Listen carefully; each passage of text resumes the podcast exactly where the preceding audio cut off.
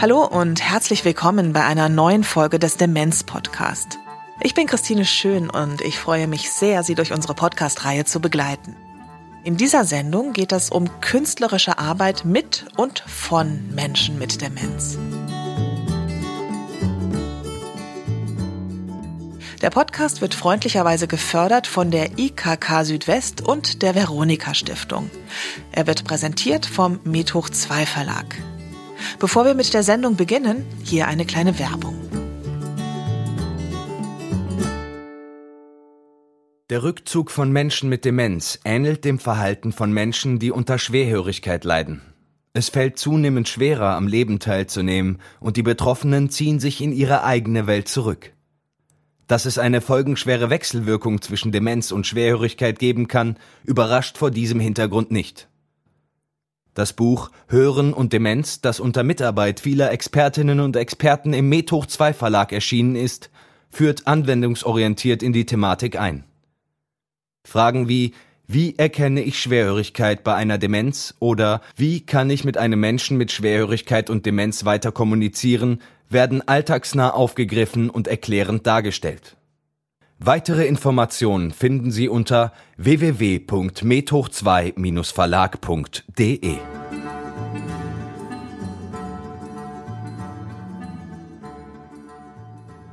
In der letzten Sendung habe ich Ihnen Mut gemacht, mit Menschen mit Demenz rauszugehen zur Kunst. Es gibt da mittlerweile viele Angebote in Museen, im Theater, auch in Kirchen. Und das gilt genauso fürs Kunstmachen. In dieser Sendung werden wir vor allem über bildende Kunst sprechen. Aber es gibt natürlich auch andere Ausdrucksformen. Tanzen, Dichten, Musizieren und Theaterspielen. Helga Schneider-Schelte von der Deutschen Alzheimer Gesellschaft hat da Eindrucksvolles erlebt. Aber es gilt natürlich wie immer, Menschen mit Demenz sind, wie wir alle, sehr verschieden. Also es kann natürlich auch mal sein, dass jemand mit der Musik schlechte Erfahrungen gemacht hat, weil er vom Vater getriezt wurde, immer Musik zu machen. Auch da heißt es, genau hinzugucken. Das kann in Ausnahmefällen auch sein, dass es nicht ein gutes Mittel ist. Aber ansonsten gerade Musik oder Theaterprojekte, wo Menschen mit Demenz sich als kompetent erleben, als jemand, der was zu sagen hat. Ich habe selber mehrere Stücke schon gesehen mit Menschen mit Demenz und ich bin fasziniert wenn ich die auf der Bühne sehe, mit welcher Präsenz sie auf dieser Bühne stehen und ich sehe sie nachher, wenn sie nicht mehr auf der Bühne stehen, teilweise müssen sie dann im Rollstuhl weggefahren werden, wie wenn sie in sich zusammenfallen. Und ich finde das unglaublich, dieses auf der Bühne stehen, dieses Strahlen, dieses Ich bin wer, ich kann was. Sie brauchen nur ein paar Stichworte, Selbstwirksamkeit, sie bringen andere Leute zum Lachen, sie kriegen Beifall. Und das ist eine wunderbare Erfahrung, was sehr stärkt, was jeden von uns auch stärken würde und eben auch Menschen mit Demenz. Bianca Broda von der Deutschen Alzheimer Gesellschaft macht Mut, sich mit den Angehörigen mit Demenz an künstlerische Tätigkeit zu wagen, auch wenn sie vorher nicht viel damit zu tun hatten.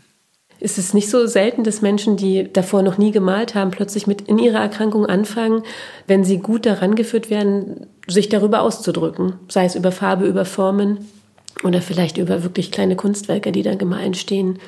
Und in Bezug auf zum Beispiel Theaterspielen, dass Menschen mit Demenz, die sich sowas früher nie getraut haben, die aber mit ihrer Erkrankung sagen, was kann mir schon passieren? Also das Schlimmste, was passiert ist, habe ich schon und jetzt kann ich mutig sein, jetzt kann ich mich was trauen und ich habe nichts mehr zu verlieren. Und es gibt auch so einen Motivator in dieser Krankheit, ne, dass man halt sagt, Mann, echt nee, ich bin jetzt mutig, was soll denn schon sein? Ich mache das jetzt einfach. Und das finde ich sehr bewegende Momente. Oftmals sind kunsttherapeutische Angebote, gerade im ländlichen Raum, nicht leicht zu finden. Aber davon sollte man sich nicht abschrecken lassen. Vielleicht sind es nicht immer gleich große therapeutische Angebote, sondern vielleicht gibt es auch in ländlicheren Gebieten eine Volkshochschule, die einen Kurs anbietet. Und wenn die Volkshochschule einen Kurs in Malen macht in Form und Farbe, dann kann man mit einer gewissen Offenheit auch da mit einer Demenz teilnehmen. Also es muss kein extra Angebot sein. Es gibt Menschen, die mit einer Demenz die davor vielleicht ein Instrument gespielt haben, weiter diesen Musikhochschulkurs besuchen oder bei der Volkshochschule weiter in Gitarrenunterricht machen oder sich privat jemanden organisieren. Die Wirkung ist enorm. Das hat Frau Broder immer wieder erlebt. Wenn Menschen mit Demenz zum Beispiel anfangen zu malen, auch die davor noch gar keine Berührung hatten, dann erkennen die, dass sie zum Beispiel bestimmte Gefühle malen können. Auch wenn sie mal an jemanden denken, der jetzt nicht so extrovertiert ist, der das so vor sich herträgt, sondern der sagt, oh, mich ärgert das jetzt und das und das.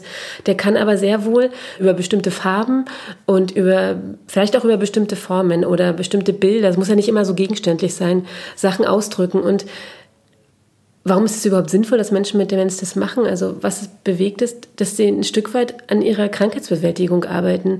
Ich kann mich an einen Mann erinnern, der hat den Herrn Alzheimer gemalt und der hing dann als Bild an der Wand.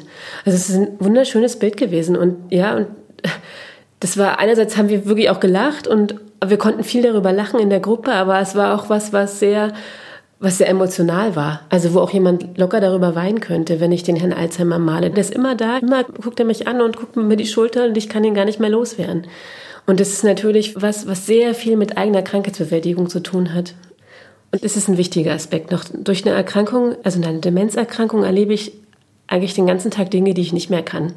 Dass ich nicht mehr meinen Alltag gut strukturieren kann, dass ich nicht mehr die Fähigkeiten habe. Ich kann nicht mehr die Steuererklärung machen. Ich kann nicht mehr äh, das große Familienessen kochen, sondern ich kann nur noch punktuell Dinge und brauche für viele Dinge Hilfe. Und wenn ich mich künstlerisch betätige, sei es jetzt im Theater spielen, sei es, wenn ich singe, wenn ich was male, wenn ich tanze oder irgendetwas in dieser künstlerischen, kulturellen Ecke mache, dann bin ich jemand, der wieder sehr kompetent ist. Wer bewertet schon die Kunst oder wie ich singe oder wie ich male, sondern es ist immer richtig, was ich da mache. Und da kann mir auch gar keiner reinschnabeln, sondern es ist was, das mache ich und der bin ich. Und ich kriege da wieder so ein Stück weit Selbstidentität. Also ich bin wer und ich bin mutig und ich kann mir was zutrauen. Oliver Schulz ist bildender Künstler aus Wiesbaden und arbeitet seit 20 Jahren künstlerisch mit Menschen mit Demenz. Ich habe immer gesagt, ähm, das ist wahnsinnig inspirierend, mit Menschen mit Demenz arbeiten zu dürfen und vor allem das Künstlerische. Ich bin immer wieder bis heute fasziniert, was die für Bilder aufs Blatt bringen, was da für Ideen erscheinen, sichtbar werden und einen eigentlich zum Staunen bringen können. Und das ist natürlich eine sehr schöne Erfahrung in so einer Arbeit. Man kann die Faszination verstehen. Oliver Schulz hat in seinem Buch Blickwechsel, die Kunst der Demenz, viele Bilder zusammengestellt, die von Menschen mit Demenz gemalt wurden. Und die sind wirklich beeindruckend. Zum Beispiel ein Bild von Erna Schmelzeisen. Zu sehen sind leuchtende, schwungvolle Farbspuren. Rot, blau, gelb, pink. Ein sehr kraftvolles Bild. Schon der Titel ist besonders.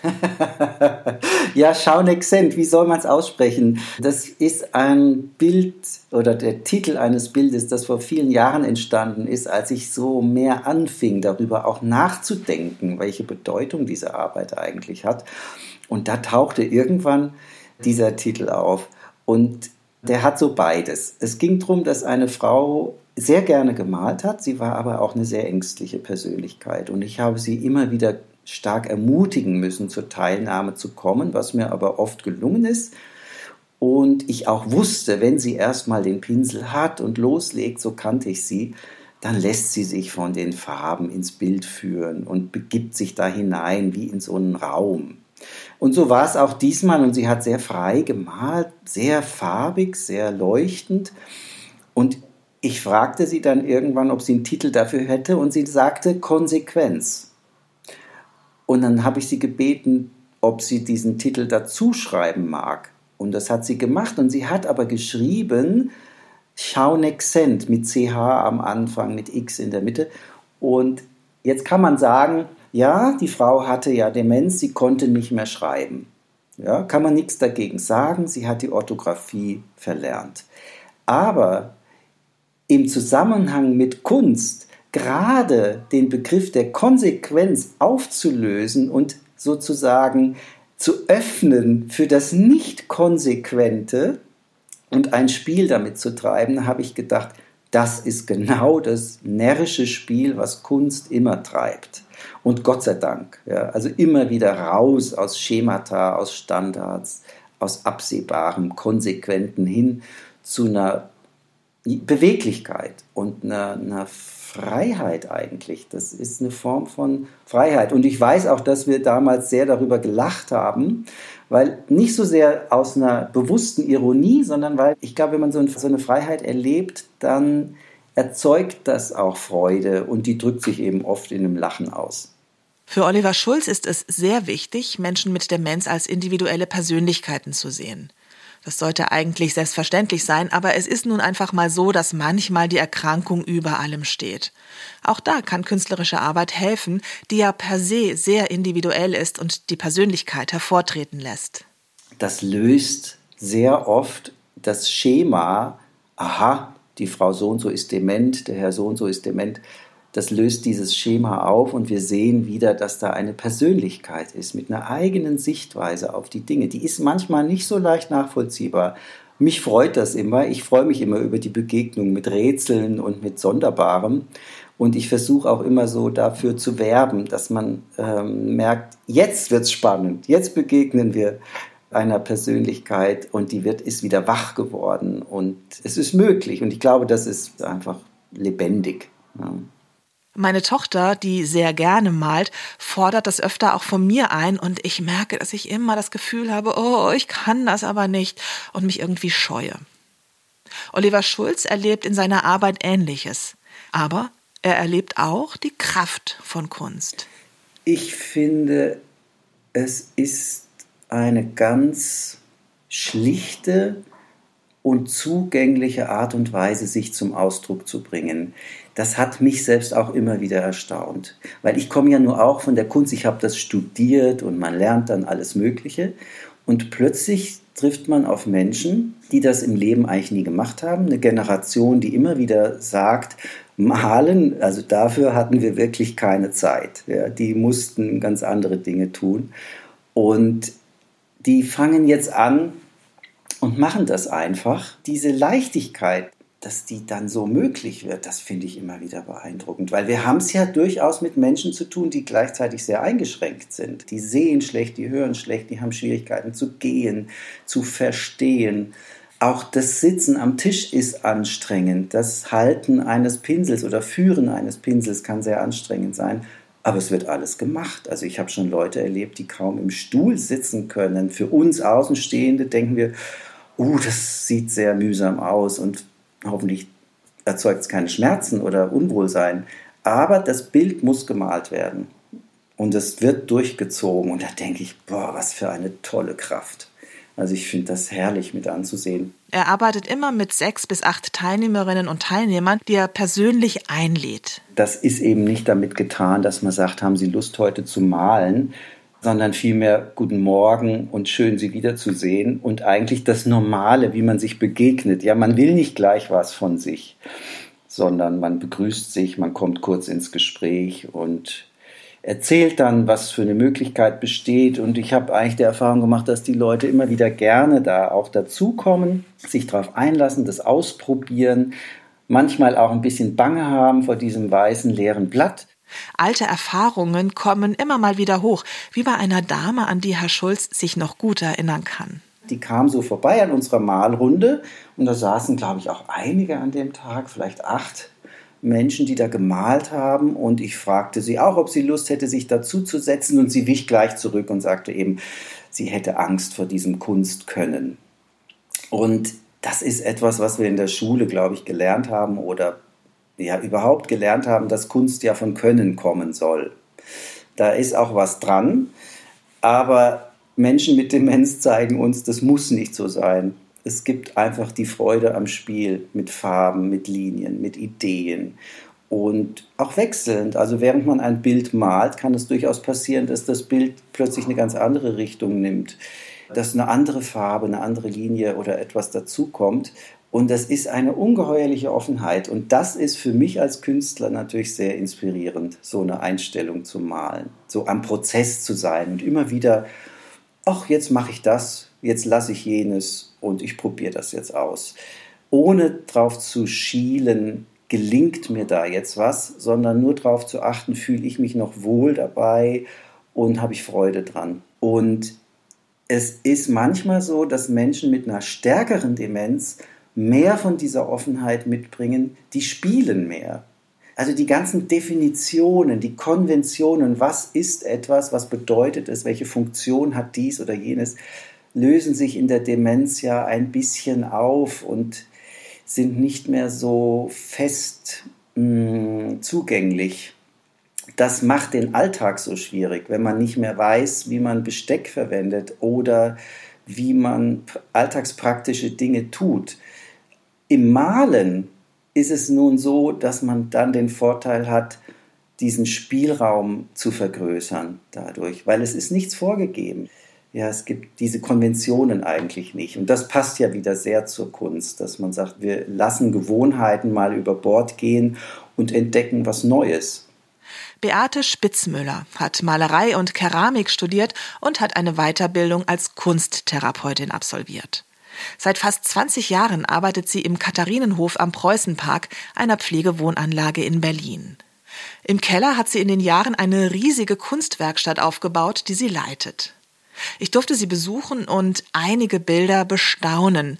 Besonders auffällig ist, dass die Bilder sich im Laufe der Jahre, also im Fortschreiten der Demenz, massiv verändern. Ein Beispiel.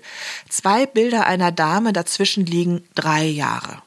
Das erste Bild ist eine akkurat gezeichnete Landschaft, ein Himmel, ein Baum, ein Leuchtturm, ein Weg dorthin, dahinter ein Dünenstreifen und das Meer. Das zweite Bild, kräftige, reine, leuchtende Farben, keine Gegenstände, Linien, Flächen mit einer ganz starken Dynamik. Von konventionellem Malen ist nichts mehr übrig. Bei ihr war das mit Sicherheit so, ja. Und auch bei anderen habe ich das schon festgestellt, dass das Konventionelle nicht mehr so greift. Und das ist auch ein Prozess. Also es ist wirklich ein Prozess, wo die Menschen dann auch teilweise reingehen. Und da freue ich mich dann immer wieder, weil darum geht's im künstlerischen Prozess einfach. Dass man wegkommt von den Vorstellungen, was Malerei oder was Malen zu sein hat dass es einfach in eine Form reingeht, die mit einem selber etwas zu tun hat. Und wo es eben nicht mehr darum geht, was wollen die anderen von mir sehen, was ich aber auch schon so verinnerlicht habe durch die Jahrzehnte, wie Paul Klee einfach mal sagte, es geht einfach darum, wieder in eine andere Form, in eine ja, kindliche Form, also wieder so sehen zu können, wie ein Kind es sehen kann und nicht eben einen Ausdruck zu haben, es muss so ausschauen und es muss so ausschauen, sondern einfach einen eigenen Ausdruck zu finden, eine eigene Form zu finden. Das eine, das kennt man, es ist was Gegenständliches, es ist ein Baum, es ist ein Leuchtturm, es ist eine Landschaft. Damit verbinden wir auch immer bestimmte Erinnerungen natürlich. Und es ist auf jeden Fall etwas, was wir erkennen. Hier ist zuerst mal von etwas Gegenständlichem nichts erkennbar. Und es ist eben eher so zu beschreiben mit wild, mit sehr gefühlsbetont. Es ist farbig, es ist voll Dynamik, es ist voll, voll Energie auch. Aber es ist kein Gegenstand darauf erkennbar. Und das hat ganz viel mit Mut zu tun. Sowas aufs Blatt zu bringen, sowas zu zeigen sowas sichtbar zu machen. Auch Oliver Schulz kennt diese Momente der Freiheit, die entstehen und Momente der Gemeinschaft. Ja, es ging eigentlich darum, dass da so eine Atmosphäre entsteht. Und die hat viel mit der Gruppenarbeit auch zu tun. Das heißt, ich bin nicht der Einzige oder die Einzige, die da irgendwie was malt oder versucht zu malen und vielleicht auch manchmal denkt, ich kann es nicht, ich kann es nicht. Und jetzt gucke ich mal auf und sehe, dass drei andere über ihr Blatt gebeugt sind und ihre Kritzeleien machen, ihre Farben da drauf bringen. Und dann denke ich schon mal schnell, ah, okay, es scheint machbar zu sein. Es ermutigt einen. Und das ist einfach eine Erfahrung. Ja, vielleicht das Stichwort Ermutigung. Das Stichwort ist wichtig. Und in der Gemeinschaft, ganz, ganz oft werden die Bilder einander gezeigt. Und manchmal sind dann Leute da, die können die gar nicht sehen. Ich weiß, dass die zu schlecht sehen, um über den Tisch hinweg eine Zeichnung, die mit zartem Bleistift angefertigt wurde, so entziffern zu können.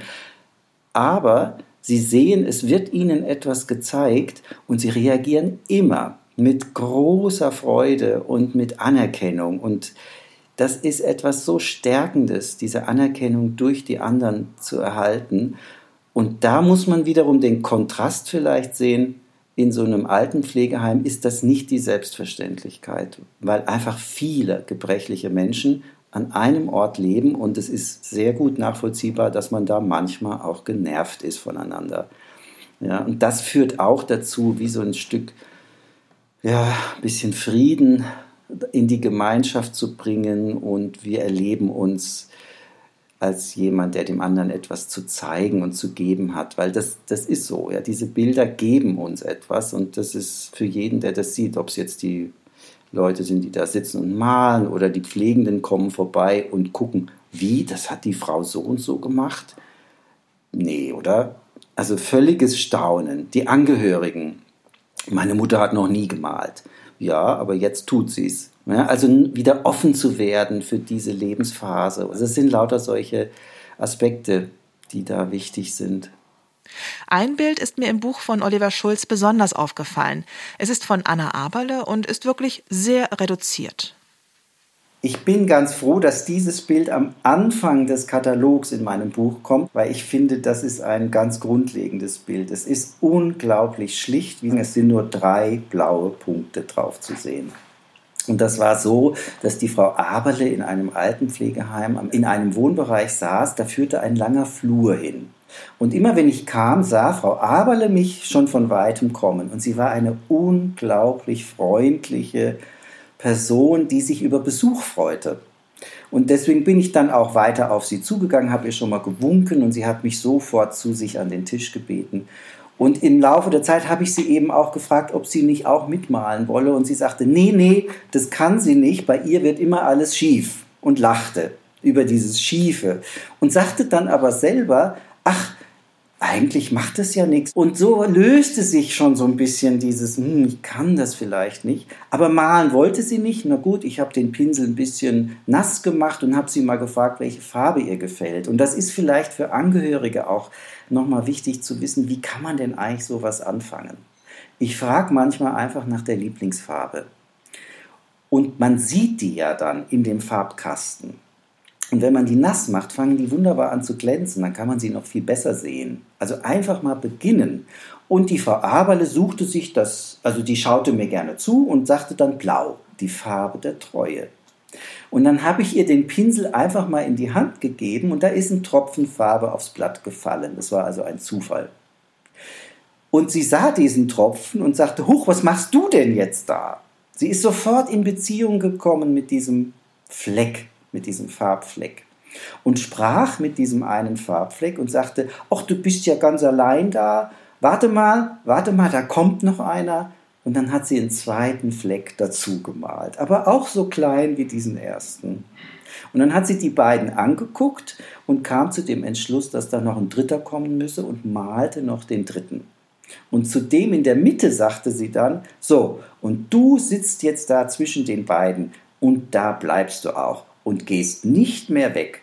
Und dann lachte sie und für mich war das wie so eine Allegorie, also eine Geschichte, die die Bedeutung hat, wir sind nicht mehr allein. Dieser Farbfleck ist nicht allein geblieben. Der hat Gesellschaft gefunden. Und ich habe sie immer so erlebt, dass sie Gesellschaft geliebt hat.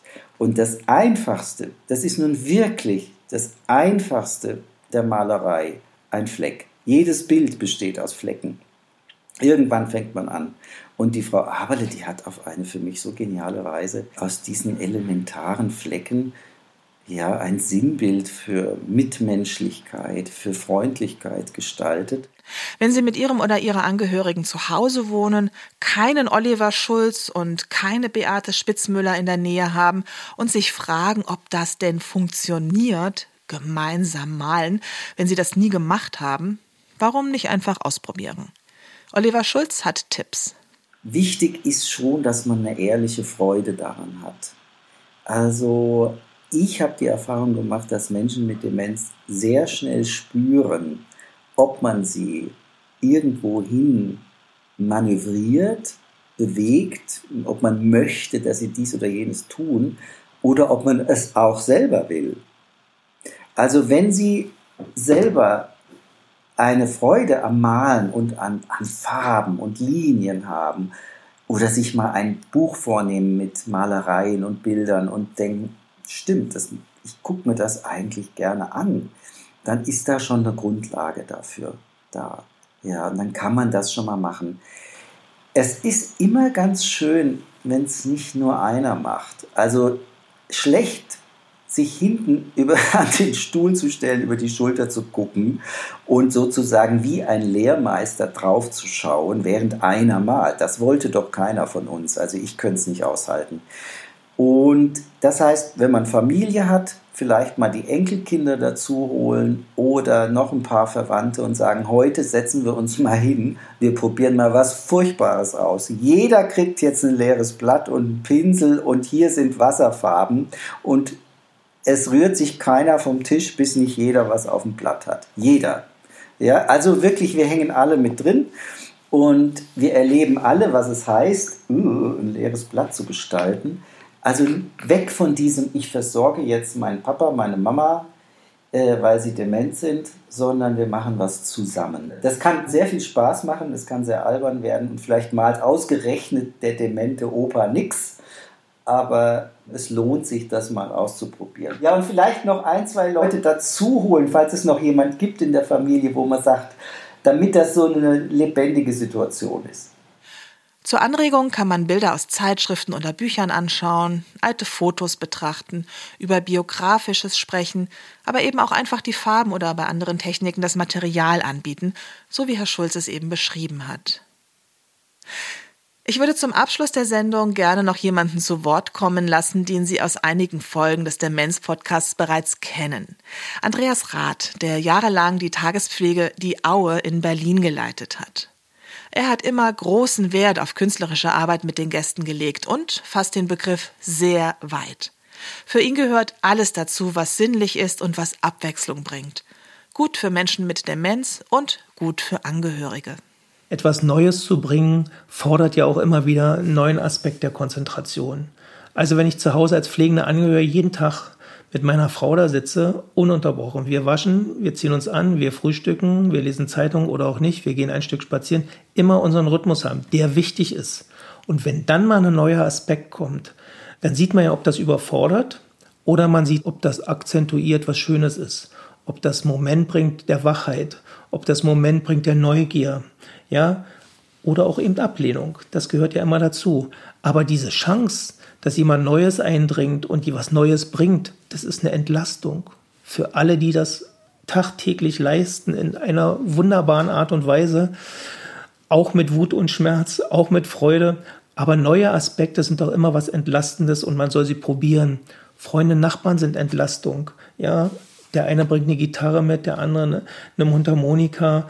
Kunst ist ja nicht immer dieses große, erhabene, bildende Kunst und weiß ich was. Wir sind ja alle irgendwo im Kunsthandwerk, im künstlerischen Leben tätig. Jeder Mensch ist eigentlich ein Künstler. Es entsteht ja immer ein Projekt.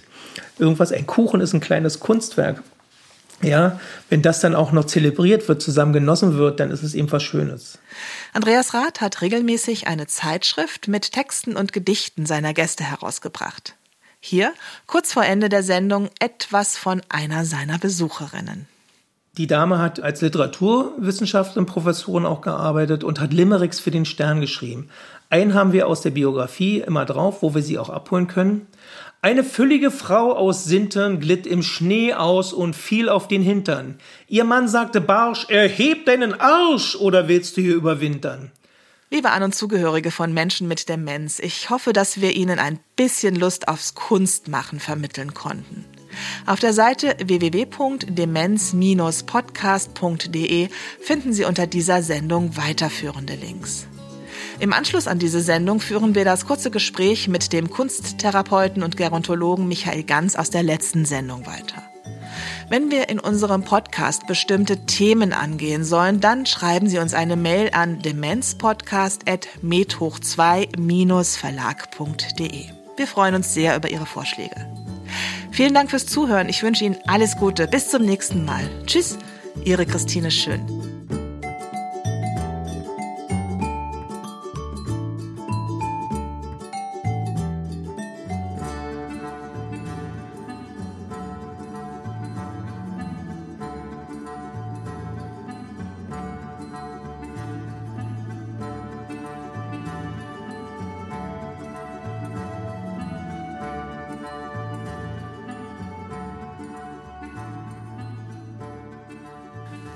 Michael Ganz hat eine Studie geleitet, die sich mit der Wirkung von Kunsttherapie auf Menschen im mittleren und fortgeschrittenen dementiellen Prozess befasst. Herr Ganz, Sie haben dafür eine herkömmliche Alltagsaktivierung, also zum Beispiel Ergotherapie, verglichen mit Kunsttherapie. Was ist dabei rausgekommen? Was bewirkt Kunsttherapie? Was auffällig war, dass ins eigene Handeln zu kommen, also was nicht angeleitet ist, sondern aus einem eigenen Impuls heraus zu handeln, war in der Kunst schneller und umfänglicher und auch eine höhere Konzentration oder Versunkenheit in die eigene Handlung, in das eigene Handeln, was aber naheliegend ist, dass das zusammengeht und dass auch eine, ja, durch diese Auseinandersetzung auch ein Stück mehr Selbstbestimmtheit oder Selbst, ja, ein Selbstwertgefühl ist ja eine Interpretation, aber so ein stärker Selbstbestimmter zu sagen, ja, das will ich jetzt auch, was, ähm, was eben da stärker ausgehoben war. Das waren so die Hauptdinge, wo sich, wo die Unterschiede bedeutungsvoll waren. Ganz natürlich vieles andere passiert, aber wo die Unterschiede zwischen der Alltagsbegleitung und der Kunst nicht so groß sind. Was braucht es für eine kompetente Kunstbegleitung? Welche Grundhaltung, welche Bausteine? Ja, es gibt ja verschiedene Ansätze, aber was, das, was ich vertrete und wo ich auch glaube, was das Entscheidende ist, wenn man von künstlerischer Begleitung spricht, ist wirklich aus der Kunst zu arbeiten also den künstlerischen Raum zu nutzen und nicht die Kunst als ein Beschäftigungsmedium. Und wenn es die Kunst als, also als einen künstlerischen Raum gibt, dann braucht es in der Begleitung jemanden, der selber diesen Raum im also der beherrscht, diesen Raum zu benutzen, also jemand, der eine künstlerische, hohe künstlerische Qualifikation hat.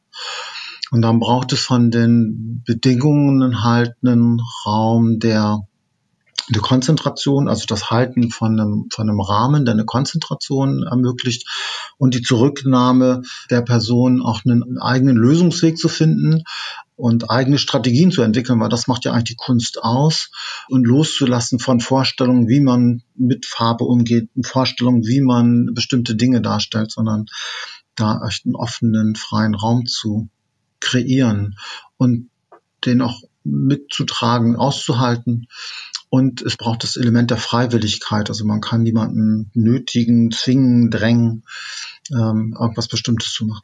Sie haben ja in stationärer Altenhilfeeinrichtung geforscht. Die meisten Menschen mit Demenz werden ja aber zu Hause gepflegt. Gibt es denn da auch die Möglichkeit für Angehörige, zu Hause mit Hilfe von Kunst etwas zu bewirken? Wir machen ja viele Angebote für Menschen, die zu Hause leben, wo sie auch hinkommen in Bürgerhäusern. Man kann natürlich zu Hause Kunst machen. Ich habe lange Zeit auch Angehörige, Menschen mit Demenzangehörigen zu Hause begleitet und sozusagen Handwerkszeug in die Hand gegeben. Die Erfahrung zeigt aber ein bisschen, dass wenn die Person mit Demenz einfach aus eigenen Stücken Lust hat und man eher das Material zur Verfügung stellt und einen Impuls gibt, dann funktioniert das gut zu Hause. Schwierig wird es, wenn sie das mehr wie so eine Beschäftigung sehen und meinen, da müsste man jetzt was Künstlerisches arbeiten, dann wird es oft Stress, weil dann Widerstände entstehen. Das wissen Angehörige aber auch alle, dass wenn Menschen mit Demenz was nicht möchten, und man dann versucht, sie dahin zu drängen, dann wird der Widerstand eigentlich immer größer und dann kommt es letztendlich immer mehr zum Konflikt. Und ich glaube, dass es gut ist, solche Dinge anzuregen, aber wenn es keine Offenheit gibt, also dann schafft das Künstlerische nicht mehr freien Raum, als wenn man jetzt zusammen irgendwie was anderes macht. Ähm, und es geht ja immer darum, diesen freien Raum zu öffnen. Und da braucht es schon auch eine Erfahrung. Und da könnten Angehörige überfordert sein. Und deswegen würde ich das empfehlen, das nur zu machen, wenn es von der Seite der, der Person mit Demenz die Offenheit gibt, das auch zu wollen. Übrigens kann man versuchen, einen Kunsttherapeuten oder eine Kunsttherapeutin für zu Hause im Rahmen der Betreuungsleistungen abzurechnen. Fragen Sie doch mal bei Ihrem zuständigen Pflegestützpunkt oder dem Therapeuten oder der Therapeutin nach. Vielen Dank fürs Dranbleiben, liebe Zuhörerinnen und Zuhörer, und bis zum nächsten Mal.